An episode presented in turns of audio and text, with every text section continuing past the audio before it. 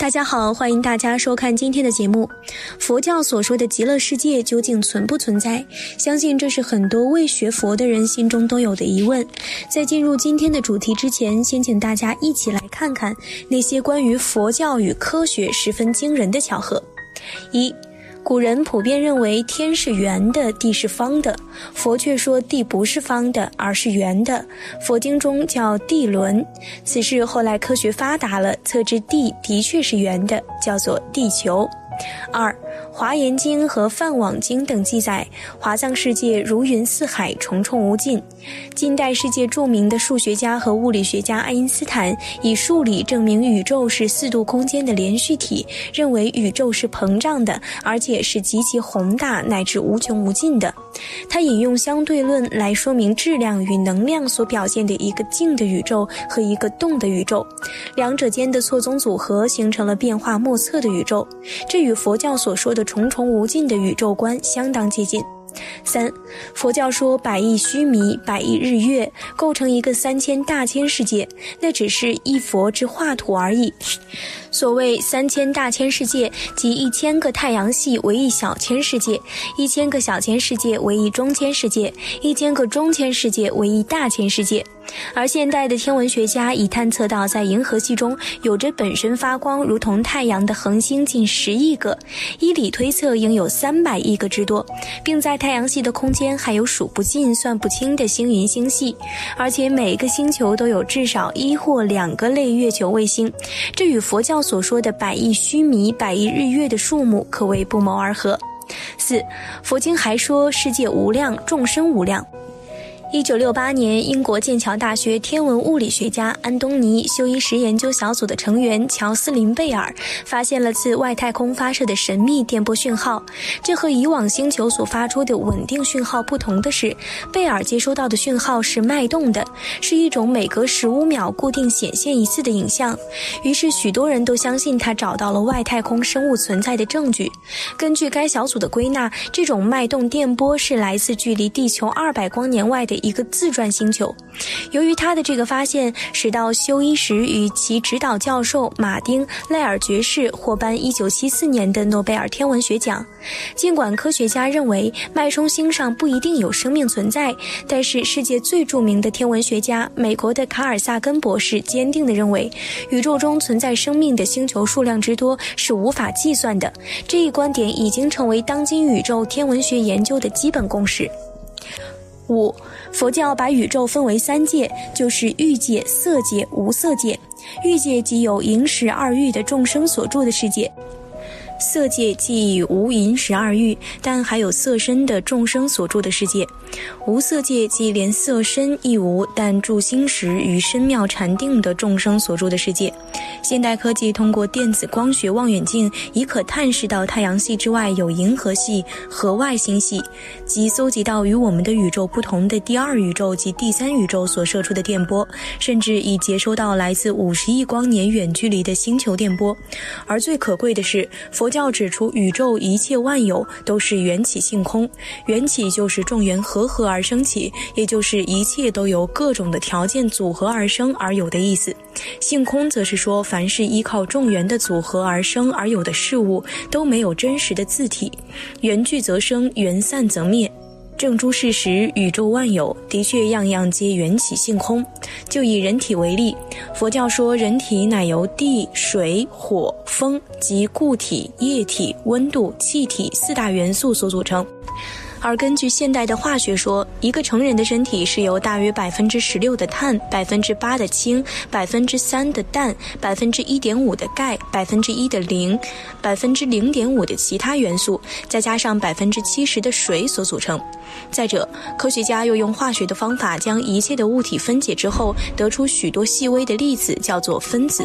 它是由更小的粒子原子构成的。因此，科学家们得出一个结论，就是一切的物体最初都由同质或异质的原子结合而成分子，然后再由分子构成一切的物体。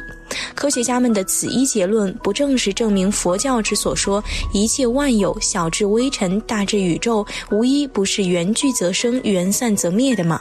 以上所举的实例都在说明，科学越进步，就越能证明佛教的正确性。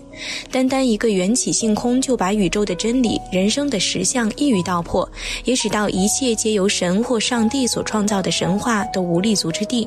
难怪亚洲第一位获得诺贝尔文学奖的印度文豪、大诗人的泰戈尔要说：“我认为释迦牟尼佛乃是世界上最伟大的圣者。”佛乃降生于距离今天约两千六百多年前的古代，这比中国的老子、孔子更早。那时没有现代数学、物理学，也没有先进的科学仪器，佛又凭什么对宇宙的一切一清二楚呢？假如您是一位对佛教素有研究的人，自然就不会感到惊奇了，因为您明白佛是一位世出世间的大圣人，佛眼洞视一切，看到一切，他对宇宙中的一切都了如指掌，所以能够清清楚楚的、明明白白的把事实真相说出来。科学的精神在于拨开现象，探索真理，而佛教早在两千六百多年前便已打破现象的世界，揭开了宇宙与人生的秘密了。所以，尽管现代科技日新月异，到了叫人目眩的境地。然而，就今日太空科学所发现的宇宙真相来看，尚属粗浅。佛在两千六百多年前便已说，人类只不过是地球的过客而已。人类生死往来的范围是三千大千世界，而大千世界又其数无量。但我们的科技直到今天，莫说相等于一个银河系的大千世界，就连银河系中的太阳系都还未能搞清楚，乃至早已发现的九大行星，也没有哪一位科学家能把它的事实真相说得清楚。往往后说推翻前说，至今依然众说纷纭。为什么会这样呢？原因有二。其一，我们的地球在太空中只如一粒微尘，人类要从地球上去证实大千世界，实属不可能。其二，再伟大的科学家也只是一介凡夫而已，他们没有神通，更没有佛眼，根本不能像佛那样亲眼看到宇宙的事实真相，只能根据数据、物理和科学仪器来做分析、归纳、推演，这就难免一知半解、莫衷一是了。总之，没有身历其境，如何能说出其真相呢？这这就是科学家难以突破的困境。这也就是佛教合乎科学又超乎科学的地方。佛也在二千六百多年前就已向世人介绍阿弥陀佛的极乐世界了，说极乐世界就在我们这个世界的西方，离此十万亿佛土，一佛土就是一个三千大千世界，也就是一个银河系。但放眼看看我们现代的科技，连太阳系中的九大行星都。搞不清楚，更遑论离此十万亿个银河系之外的极乐世界了。在现阶段，若硬要科学证实极乐世界，无异缘木求鱼，那是绝不可能的事。对于科学至今尚不能证实的极乐世界，那我们又凭什么来确认它的存在呢？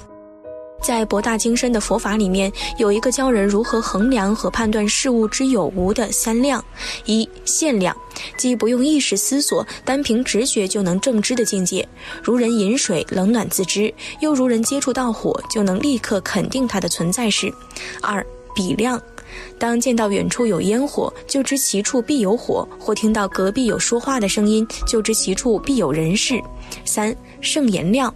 又名圣教量，即由圣人的言教或圣人所说的经典，才知确有其事。正如极乐世界。要不是由佛介绍和推荐，我们根本无从获知，在广漠无边的太空中，竟有如此一个既奇异又美妙的世界存在一样。此三量乃佛教的因明学，以及现代人所说的逻辑学。它亦相等于现代哲学思维方式的辩证法。但现代逻辑学和辩证法就缺少了佛教所特有的，不但放诸四海而皆准。而且立万古而常青的圣言量，所以两者绝对不可同日而语。